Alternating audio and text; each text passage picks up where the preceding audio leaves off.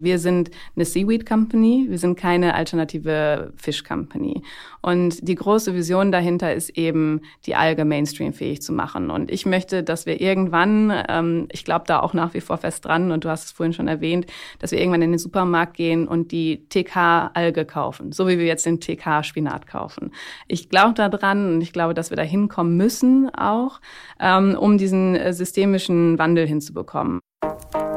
Herzlich willkommen bei How to Hack von Business Punk, dem Podcast, in dem sich alles um schlaue, beeindruckende und erfolgreiche Persönlichkeiten dreht und was man von ihnen lernen kann.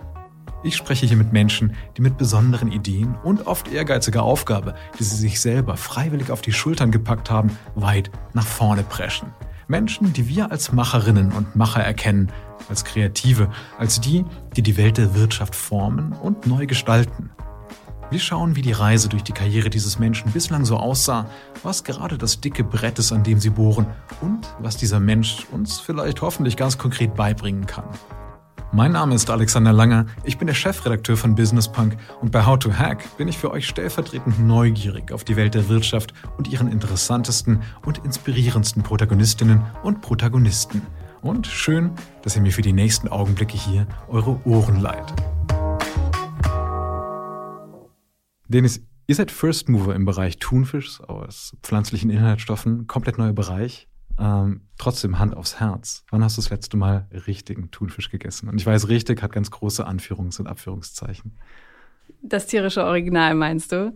Genau. Ähm, ich esse es tatsächlich relativ regelmäßig, natürlich, weil wir, also unser Anspruch ist ja der, dass wir so nah dran kommen wie möglich oder sogar besser werden. Das heißt, es ist schon auch häufig bei den Verkostungen eine echte Thunfischdose dabei. Das ist super interessant, weil das ist eine meiner Fragen, ist nämlich, wie macht man das, wenn man so ein, jetzt sagen wir noch, Ersatzprodukt schafft eigentlich? Macht man die Flucht nach vorn und sagt, man entwickelt einen komplett neuen Geschmack, der mit dem Original nicht mehr viel zu tun hat?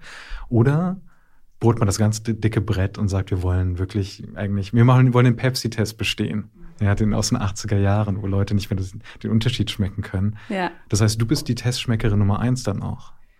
Wir entscheiden das schon im Team. Also Geschmäcker sind ja sehr individuell. Ähm, ich glaube, wenn wir Thunfisch nur für mich entwickelt hätten, dann äh, hätten wir nicht so viele Chancen am Markt, ehrlich gesagt. Ähm, also es ist schon wichtig, dass wir da mal viele, viele Geschmäcker sozusagen mit einbeziehen in die Diskussion.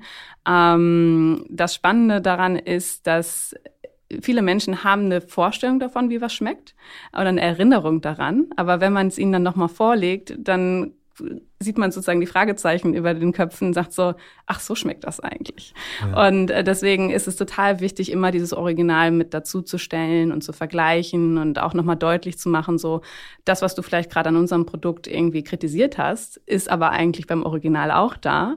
Und dann gemeinsam zu entscheiden, wollen wir das oder wollen wir es eigentlich rausnehmen und besser machen? Das heißt, viele Testschmeckerinnen und Testschmecker veredeln den Brei in dem Fall. Und ja. du sagst, okay. Und was viele Testschmeckerinnen angeht, ihr seid 17 Menschen, ist das noch aktuell? Genau, okay. ist noch aktuell. Das heißt, wir kommen gleich zu der ganzen Gründungsgeschichte und zu den ganzen Hürden, die du dabei hattest und so weiter und so fort. Aber erstmal vorab gefragt, in Münster studiert, und zwar nichts Lukullisches, sage ich mal, aber dafür plötzlich zwei Kochbücher publiziert. Und dann einen großen Marsch durch die Kücheninstitution gemacht. Ja, du warst bei Kitchen Stories, du hast, warst bei Hermanns. Wie kam es zum Thema Kochen? Das ist eine super interessante Frage. Ähm, also im Nachhinein ist mir aufgefallen, dass ich eigentlich schon als Kind immer sehr nah an der Küche war. Und zwar, weil mein Vater früher ein türkisches Restaurant hatte. Ähm, ganz ehrlich, ich habe es ganz lange Zeit einfach vergessen. Ähm, aber als es mir dann bewusst geworden ist, ist mir aufgefallen, dass ich wirklich auch immer rein und raus in die Küche gerannt bin. Dass ich es total spannend fand, auch Leuten irgendwie ihre Cola zu servieren, als Kind schon. Und ähm, dann kam aber ganz lange nichts mit dem Thema Kochen. Und während des Studiums und während der Ausbildung habe ich mich auch wirklich furchtbar ernährt. Ähm, ich glaube, so geht es vielen. Und dann irgendwann ähm, kamen gesundheitliche Probleme dazu und ich darf kein Weizen und kein Zucker essen. Und das habe ich vor 13 Jahren herausgefunden, als das Thema noch nicht so populär war und dann erstmal festgestellt, okay, dieser Einfluss, den unsere Ernährung auf unseren Körper hat, die ist immens. Heute ist das ein No-Brainer, ne? Also klar wissen wir das, aber vor 13 Jahren, meine Ärztin hat mir immer wieder gesagt, ja, das ist der Stress. So, und äh, ja, als ich das dann herausgefunden habe und im Supermarkt stand und versucht habe, mir Produkte ähm, sozusagen in den Einkaufskorb zu packen, ist mir aufgefallen, okay, es gibt eigentlich nichts ohne Zucker und Weizen. Und das hat mich dann natürlich bewegt, selber mehr zu kochen, mich mit der Ernährung auseinanderzusetzen. Und genau, irgendwann ist aus einem Blog dann ein Kochbuch geworden, das erste Kochbuch. Das heißt, du bist rein aus privaten Gründen das Rabbit Hole runtergelaufen ja. früher Zeit, als es noch nicht die großen Gruppen gab und noch nicht das Wissen vielleicht da war, flächendeckend zumindest. Okay. Absolut. Und hast selbst dafür, dafür gesorgt eigentlich, okay. Ja. Nochmal ganz kurz zum türkischen Restaurant. Welcher Stadt war das? Wie war das positioniert? ja, lass uns über Markt reden. Oh, lass uns über Markt reden. Also es war in Münster. Ich komme ja aus Münster ursprünglich, ähm, bin da auch geboren und aufgewachsen. Es war auf jeden Fall zu einer Zeit, wo türkische Küche auch sehr populär war. Mein Vater hatte schon auch sehr viel Erfolg anfangs mit dem Restaurant, aber irgendwann verändert sich ja auch sozusagen die Nachfrage, gerade in Bezug auf Restaurants. Also hier in Berlin erlebt man das ja ganz schön. Jedes Jahr äh, ist ein neuer Trend. Jetzt gerade ist es Chinese Hand Pulled Noodles, davor war es eher Korean, davor war es was anderes. Ne? Und es ist, es wechselt ja wirklich äh, im Jahrestakt und dann schießen Restaurants aus dem Boden und dann gehen die Leute dahin und dann kommt der nächste Trend. Und äh, so war das natürlich auch, selbst es war eine Kleinstadt, ähm, aber auch da äh, gab es ja neue Trends und neue Inspirationen. Und hinzu kommt, dass, also so viel, wie man in Berlin essen geht. Daran kann ich mich nicht erinnern, dass wir das jemals äh, damals gemacht haben. Das war wirklich so zu Jahrestagen, Geburtstagen oder so. Aber hier in Berlin geht man ja vier, fünf Mal die Woche essen. Ja, es muss, mit, es muss gefühlt die größte Branche sein, die es gibt in dieser Stadt, die ja. keine Industrie so richtig hat, außer Siemens. Ja. Genau. Ähm, bitte, bitte nimm mich kurz mit in die Zukunft, wo wir an dieser Stelle sind. Du sagst gerade Chinese Hand-Pulled Noodles und so weiter und so fort. Ich möchte gerne wissen, was in zwei Jahren, was wir in zwei Jahren essen. Was es jetzt schon gibt, hm. was aber noch keiner so richtig entdeckt hat. Hast du da was? Hast du einen Tipp gleich schon mal für die Hörerinnen und Hörer? Uh, ich habe tatsächlich ähm, die letzten zwei, drei Wochen sehr viel darüber nachgedacht. Ähm, aber ich habe es noch nicht genau festnageln können, ehrlich gesagt, weil wir ja auch schon sehr viele äh, Trends hatten. Ich glaube, wo wir noch viel, viel Bedarf haben, ist richtig gutes mexikanisches Essen, was ja zum Beispiel auch in den USA gang und gäbe ist. Und da gibt es richtig gute mexikanische Restaurants. Das fehlt Berlin meiner Meinung nach noch. Und ich kann mir vorstellen, dass das kommen könnte. Aber ja, ich bin auch selber noch dran. Okay. Ja. Wenn wir darüber reden, was, was heißt gutes mexikanisches Restaurant? Weil es gibt ja schon die ein oder anderen Buden, die halt irgendwie auch mit Authentizität werben ohne Ende. Mhm. Und ähm, was fehlt dir aber da? Meist fehlt mir die Vielfalt über diese Standardgerichte äh, hinaus. Also ich meine, jede Küche ist ja also kulturell hat ganz viele Einflüsse, ist total reich an vielen Formen und Farben und Gerichten. Und oftmals hat man so ein Bild von einer typischen Landesküche vor Augen. Und alles, was darüber hinausgeht, das, ja, ich, ich weiß, ich habe es gut genannt, aber das ist eigentlich das, was mir fehlt. Okay, klasse. Also über Burritos hinaus zum Beispiel. Über Burritos hinaus. Genau. Vielen Dank. Danke ja. dafür, weil ich habe schon den Kimchi-Trend ver verpasst vor ein paar Jahren, ja. zu spät draufgegangen. Jetzt ist es nicht mehr, jetzt ist es zu spät doch einfach. Ist Darum, okay, du darfst trotzdem noch essen. Ja, aber ich, ich würde gerne einmal Vorreiter sein. Darum okay. ist es, das ist schön. Trotzdem aus dem Blog heraus, den du damals gegründet hast, aus einem, wie gesagt, ne, aus einem privaten Anliegen heraus, ähm, ist jetzt ein Unternehmen entstanden in vielen weiteren Schritten. Was lag dazwischen noch vor der Gründung von Betterfish? Hm. Ja, genau, wie du sagst, es lagen viele Schritte dazwischen und also ich habe mich auch sehr viel ausprobiert, bevor ich überhaupt erstmal den Mut gefasst habe, um ein eigenes Unternehmen zu gründen. Das war nie, mal, nie auf meiner Agenda. Ich hätte mir das vor fünf Jahren wahrscheinlich noch gar nicht selber zugetraut und äh, all das, was vorher passiert ist, diesen Blog zu schreiben, sich auch nach außen, also das Innere so ein bisschen nach außen zu stülpen, ähm, seine Meinung kundzutun, auch Wertschätzung von außen zu bekommen für das, was man macht und das, was man produziert, zum Beispiel über den Blog. Also ich habe ganz, ganz viele E-Mails von Betroffenen bekommen, äh, die mir geschrieben haben, dass meine Rezepte und meine Erzählungen denen sehr geholfen hat. Und ähm, das, das ist natürlich, was einen bewegt und auch motiviert, weiterzumachen. Genau, und das, also das habe ich so drei, vier Jahre gemacht. Aus einem Kochbuch sind zwei geworden. Und irgendwann habe ich gesagt, okay, das Thema lässt mich nicht los, ich möchte es auch zum Beruf machen. Und dann, du hast schon angesprochen, ähm, war meine erste professionelle Stelle im Food-Bereich bei Kitchen Stories. Total spannendes Unternehmen, zwei wahnsinnig starke, inspirierende Gründerinnen damals. Und das war so mein erster äh, Kontaktpunkt auch nochmal mit also Food und Startup. Ich habe vorher schon mal in einem Startup gearbeitet, das vergesse ich auch ganz gerne mal. Das, es gab ja mal sowas wie Studi- und SchülerVZ. Dann, wie gesagt, äh, Startup und Food-Erfahrung, die Kombination. Und äh, ich habe sofort gemerkt, dann, also es lässt mich nicht los und ich will auf jeden Fall was bewegen und ich will auch was auf einem ähm, breiteren Spektrum bewegen. Also der Blog äh, total wichtig, dass ich den gemacht habe, nicht nur für mich selber, sondern auch für andere. Aber es ist natürlich ein Nischenthema. Und was ich mit Kitchen Stories dann ja erlebt habe, ist, wir erreichen wahnsinnig viele Menschen. Und der, der Claim von Kitchen Stories ist ja auch, jeder kann kochen und jeder und jede kann kochen. Und äh, das sozusagen zu erreichen, ne? wie erreicht man wirklich die Masse dazu zu bewegen, etwas zu verändern? In dem Fall war es Kochen zu lernen, sich besser dadurch zu ernähren. In unserem Fall ist es ähm, bessere Produkte und oder Dinge zu ersetzen, die nachhaltiger sind. Ne? Und dieses auf diesem breiten Spektrum zu erreichen, das war total faszinierend damals. Und da kommen wir gleich bei Betterfish auch nochmal in den Himmel. Ihr seid im Lebensmitteleinzelhandel, ihr seid bei, wenn ich es richtig drauf habe, ihr seid bei 4000 Läden gelistet mittlerweile. Ihr beliefert 200 Restaurants, sind, glaube ich, die relativ aktuellen Zahlen.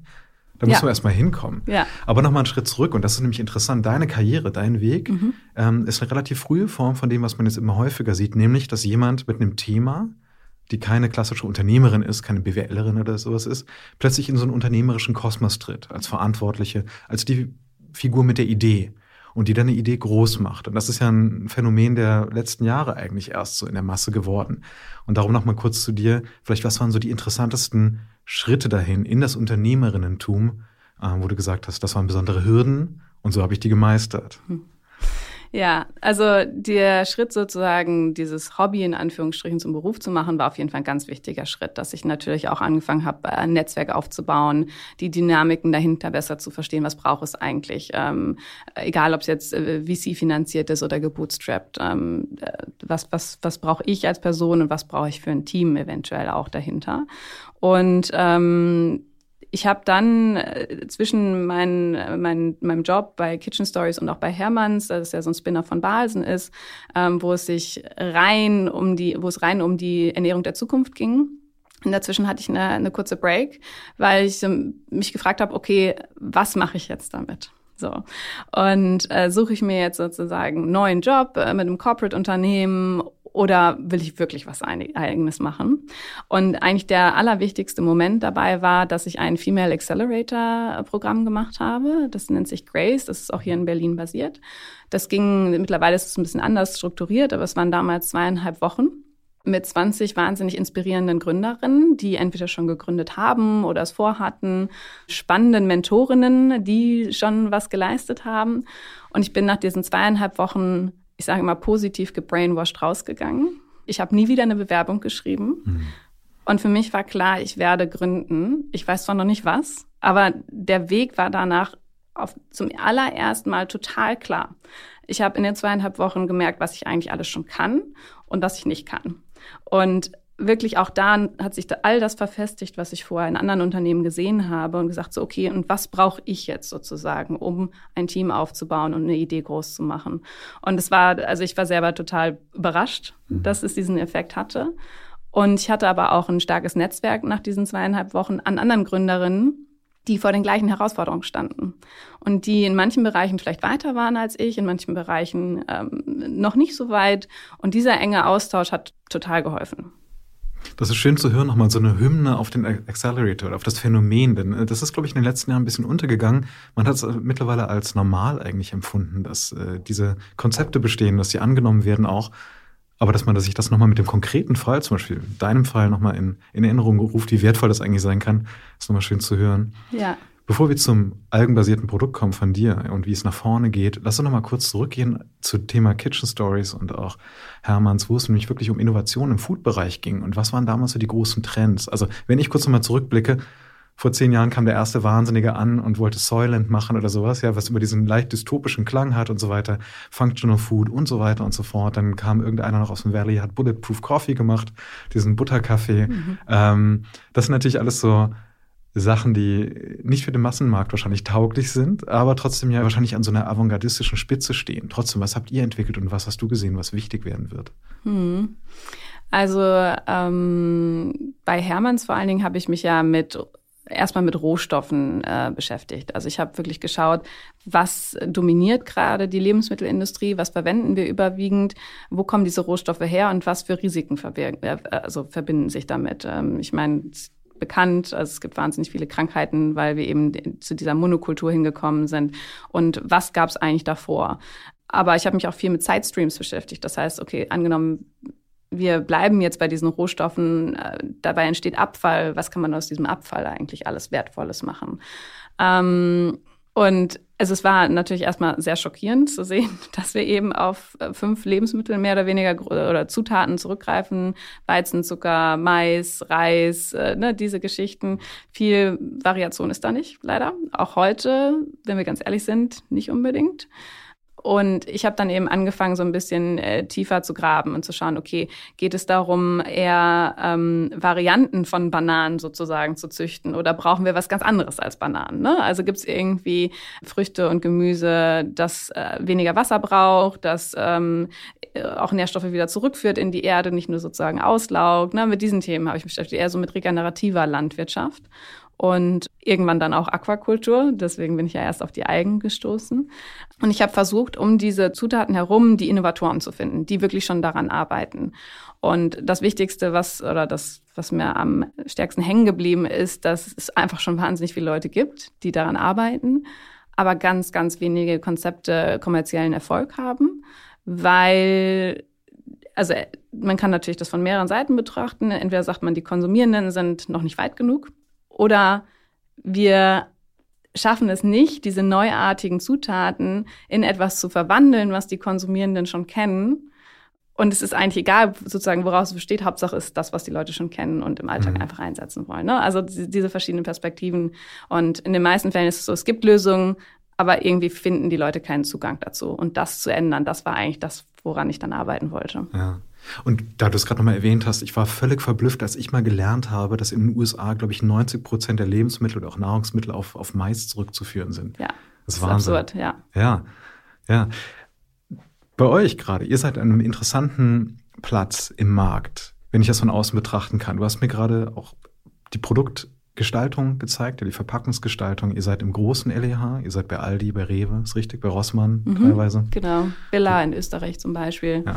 ähm, aber auch äh, bei Japan Airlines, äh, die servieren das auf äh, den Flügen von London ja. nach Tokio. Das ist ganz spannend, ja. Ja, und trotzdem mit jetzt Produkte, Verpackungsdesign, das sehr, ich sag mal, sehr Gen Z, Millennial, Instagrammable aussieht, ja. Das heißt, also ihr seid an so einem Sweet Spot. Wie, wie kommt das an im Markt und wie viel Marktforschung habt ihr gemacht? Was kam da besonders bei dir? Genau, also wie, wie erobert man den Mainstream, will man eigentlich nur wissen. Wie macht ihr es? Ja. Wie wollt ihr es machen? Ähm, ich habe da jetzt kein äh, Geheimrezept oder so. Also es ist natürlich viel Trial and Error, ne? Das bin ich auch ganz ehrlich. Ähm, aber natürlich habe ich sozusagen die Erfahrung, die ich vorher hatte, mitgenommen. Und ähm, wir haben ja begonnen, noch vor äh, Covid mit der, an der Idee zu arbeiten. Und wir hatten auch vorher eine andere Marke, die heißt Ocean Fruit, wo wir reine Algenprodukte gemacht haben und damit schon erste Erfahrungen am Markt sammeln konnten. Die sind super angekommen. also das war eigentlich unsere Marktforschung, die wir gemacht haben. Wir haben Produkte auf den Markt geworfen und haben geschaut, was lernen wir daran. Bin ich auch ganz ehrlich mit dir. Und wir haben gesehen, die Produkte kommen gut an, vor allen Dingen bei einer bestimmten Zielgruppe, die äh, vielleicht eher im Bio-Supermarkt einkaufen geht, die schon ein bestimmtes Bewusstsein für nachhaltige Ernährung hat, die ähm, auch sich trauen, äh, Rohstoffe oder Zutaten zu nutzen, die jetzt nicht eben aussehen wie Fleischersatz oder so, sondern die pure Zutat gerne testen möchten. So, und das hat ganz lange super gut funktioniert, aber eben nicht den Mainstream erreicht. Und das war dann für uns die Marktforschung, die wir damit gemacht haben, gesagt haben, okay, unser Ziel ist es ja eben nicht einfach nur köstliche Algensalate zu machen, sondern wir möchten die Alge zur Mainstream-Zutat zu machen äh, machen. Und wir möchten ganz am Anfang der Wertschöpfungskette den ähm, Algenfarmern die Möglichkeit geben, so viele Algen wie möglich anzubauen. Das ist das ultimative Ziel. Wir wollen, dass mehr Fischer und Fischerinnen zum Algenfarming wechseln und Algen anbauen, statt die Meere leer zu fischen. Aber dafür müssen wir es essen. Und wie schaffen wir es, diese Algen zu essen? Und das war dann sozusagen der Anstoß für uns zu sagen, okay, die Leute sind noch nicht so weit. Wir müssen irgendwie ein Vehikel finden, einen Trick finden, um die Leute zum Eigenessen zu bringen. Irgendwas, was sie lieben, äh, was sie auf der Pizza essen können, zum Beispiel in dem Fall auf dem Sandwich. Und wie kriegen wir das hin? Und ähm, ja, dadurch, dass wir eben diese zwei Marken hatten, zwei verschiedene Produktwelten, haben wir immer so von beiden Seiten drauf gucken können. Was braucht es, wie viel braucht es von, von Packaging, von, von äh, verstecken sozusagen? Wie, wie sehr müssen wir die Alge verstecken? Okay. Muss man die überhaupt verstecken? Also du meintest ja gerade, Menschen sind vielleicht noch nicht so weit, aber vielleicht schon. Und äh, das ist die eine Sache. Die andere Sache, was ich gerne erfahren würde, ist Nummer eins, wo werden diese Algen gefarmt? Und ähm, wie redet ihr mit den Leuten? Gerade das im Himmel. Du musst quasi die Industrie, von der die seit Jahrhunderten leben teilweise, die Fischerei, musst du ersetzen. Und was verspricht man den Menschen realistischerweise? ähm, also das Spannende ist, man muss denen gar nichts versprechen. Die meisten Menschen, mit denen wir reden, die wirklich in dieser Industrie arbeiten, das sind große Fischereiunternehmen, sind aber auch ähm, wirklich Fischer und Fischerinnen, die in kleinen Kollektiven arbeiten oder einzeln arbeiten. Die sehen ja, was passiert. Also die sehen ja, dass die mit, häufiger mit leeren Booten nach Hause kommen. Sie sehen den, die Effekte von der Großfischerei mit, mit ihren Netzen, was sie für, für Schäden anrichten. Also man muss denen das eigentlich gar nicht erklären. Sie sehen, dass da was, sich was ändern muss, aber sie sind halt so ein bisschen hilflos und wissen nicht, was sie stattdessen machen sollen. Weil diese Idee auch von den Algen, das muss sich ja erstmal etablieren. Ne? Also sie, sie verstehen das total, dass sie haben das Know-how, sie haben das Equipment, sie, ähm, sie könnten eigentlich eins zu eins vom Fischfang zum Algenfarming wechseln.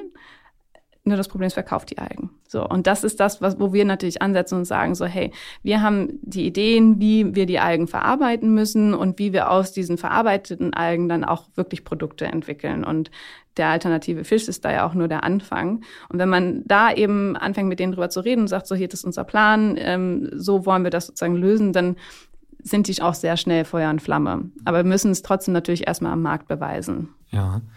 Und nochmal kurz zu deiner Recherche, was neue Produkte oder neue, neue Ausgangsstoffe angeht, ja, wo du bei der Alge gelandet bist. Welche anderen interessanten Grundstoffe hätte es noch gegeben, wo du gesagt hast, das war eine, meinetwegen eine 50-50-Entscheidung, die dann pro Alge fiel am Ende?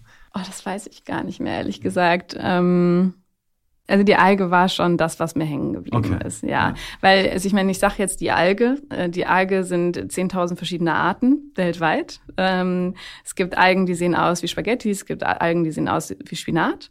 Es gibt Algen, die schmecken nach Trüffel, nach Zitrone, nach Pfeffer. Also all diese, also diese ganze Pflanzenwelt, dieser Reichtum an Geschmäckern, an Konsistenzen, den findet man auch im Meer. Und wird, also ich finde es auch immer ein bisschen ähm, schade, wenn wir die Alge so verallgemeinern.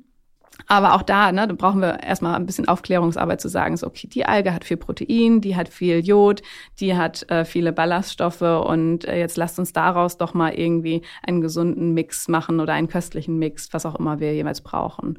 Und ähm, du hast vorhin gefragt, wo kommen die Algen her? Äh, aktuell nutzen wir ausschließlich europäisch einheimische Algen. Also die kommen aus Norwegen, aus Irland. Es gibt Farmen in Schweden, in den Niederlanden, aber auch in Portugal.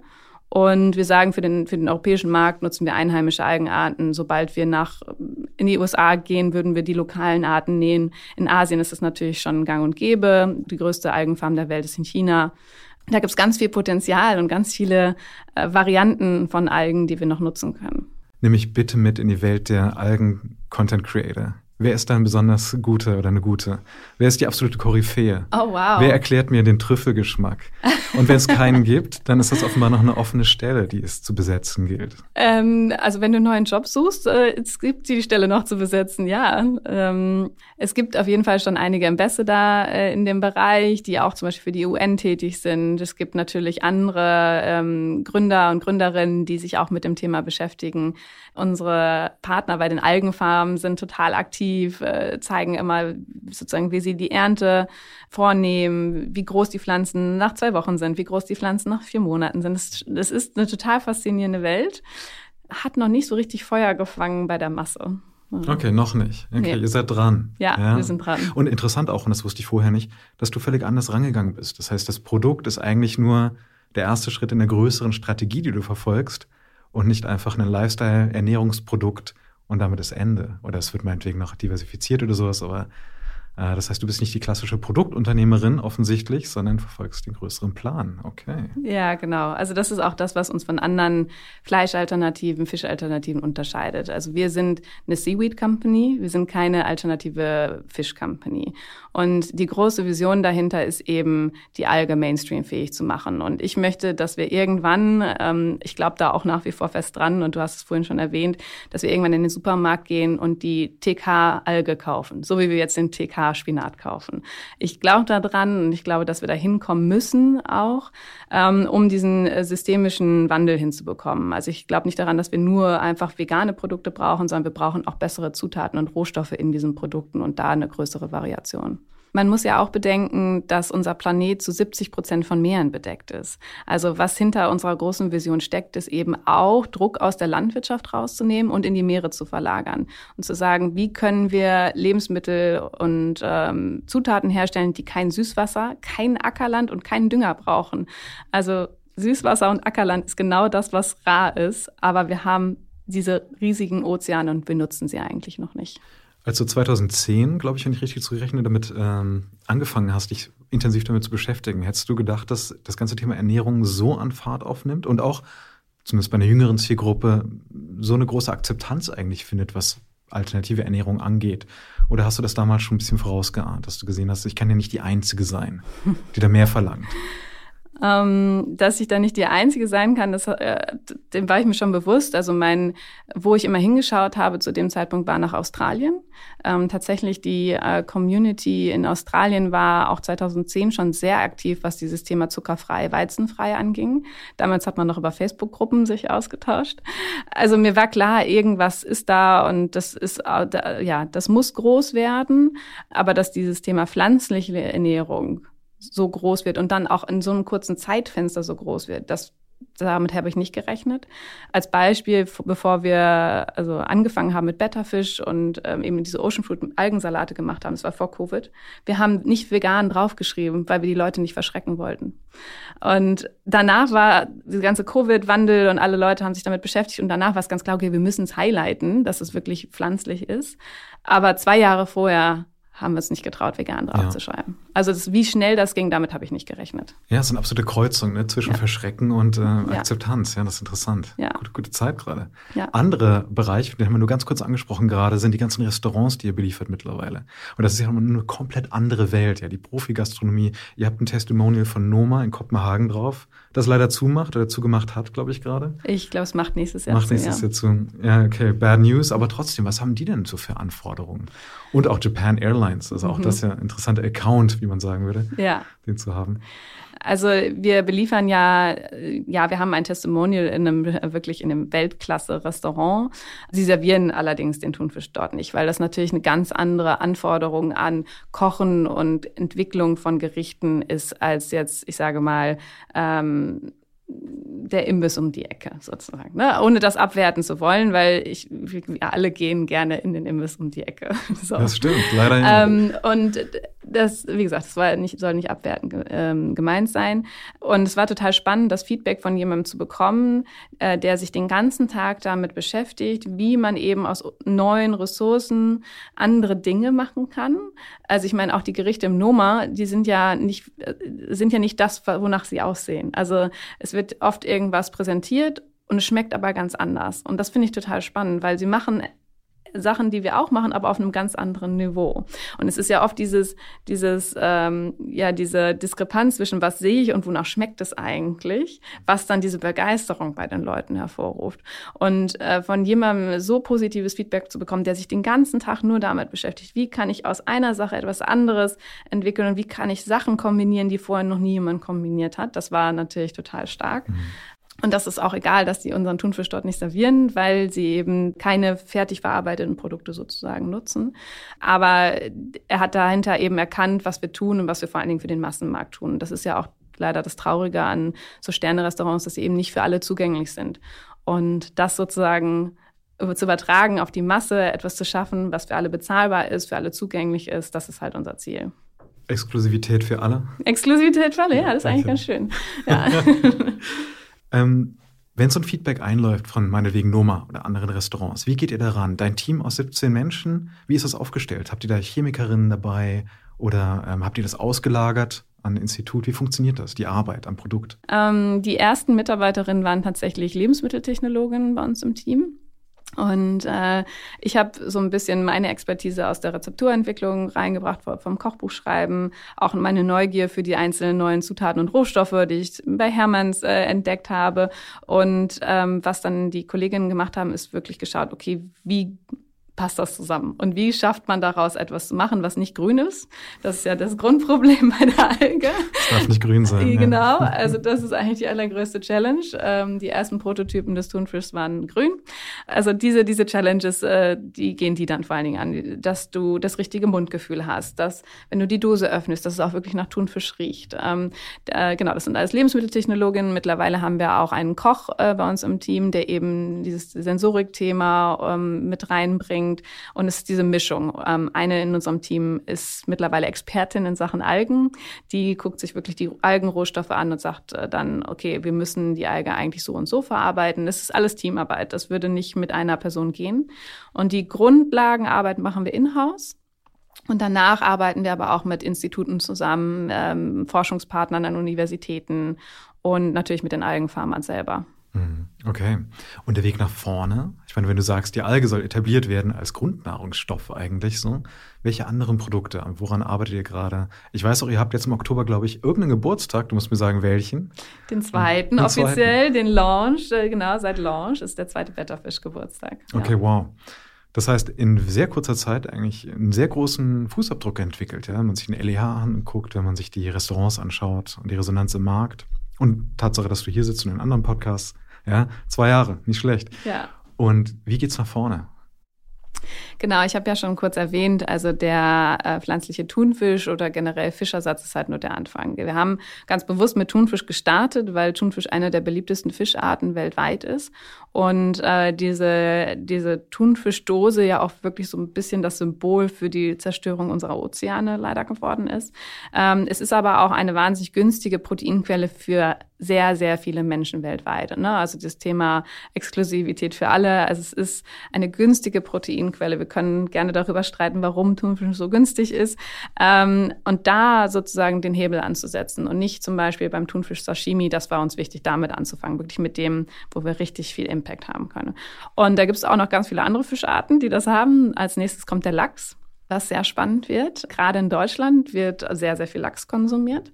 Und dann folgen die ganzen anderen Seafood- und Fischarten. Und sobald das dann abgehakt ist, wollen wir aber auch in ganz viele andere Kategorien reingehen. Also die Alge hat wirklich das Potenzial, in jeder Produktkategorie, die wir kennen, Einsatz zu finden.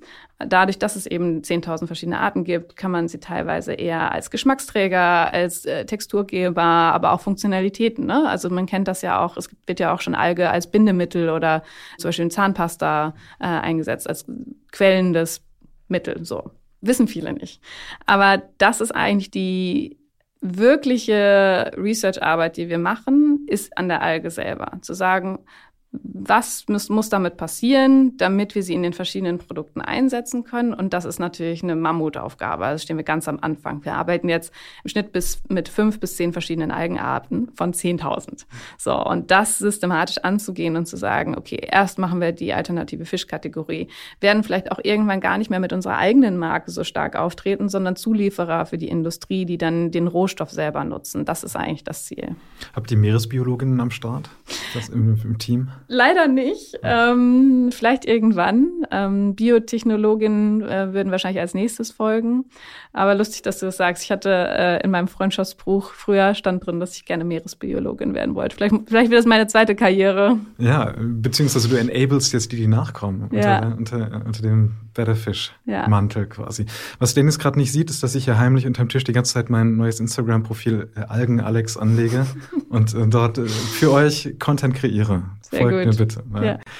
Ähm, Lachs, interessant. Auch der wird nicht grün sein, selbstverständlich. Okay, das heißt, da ist nochmal jede Menge zu tun. Und ähm, du sagtest gerade, nach dem ganzen Meeresbereich wird es andere Bereiche geben. Du hast von der Zahnpasta meinetwegen schon gesprochen, das hat man mitbekommen. Aber was ist mit anderen Eiweißquellen? Ja. Was ist mit Fleisch? Ist das denkbar? Ja, also es wird wahrscheinlich nicht die Zahnpasta bei uns, äh, bin ich auch ganz ehrlich, sondern der Food-Bereich ist halt das, was uns fasziniert und ähm, das, wo wir auch den größten Hebel für uns sehen.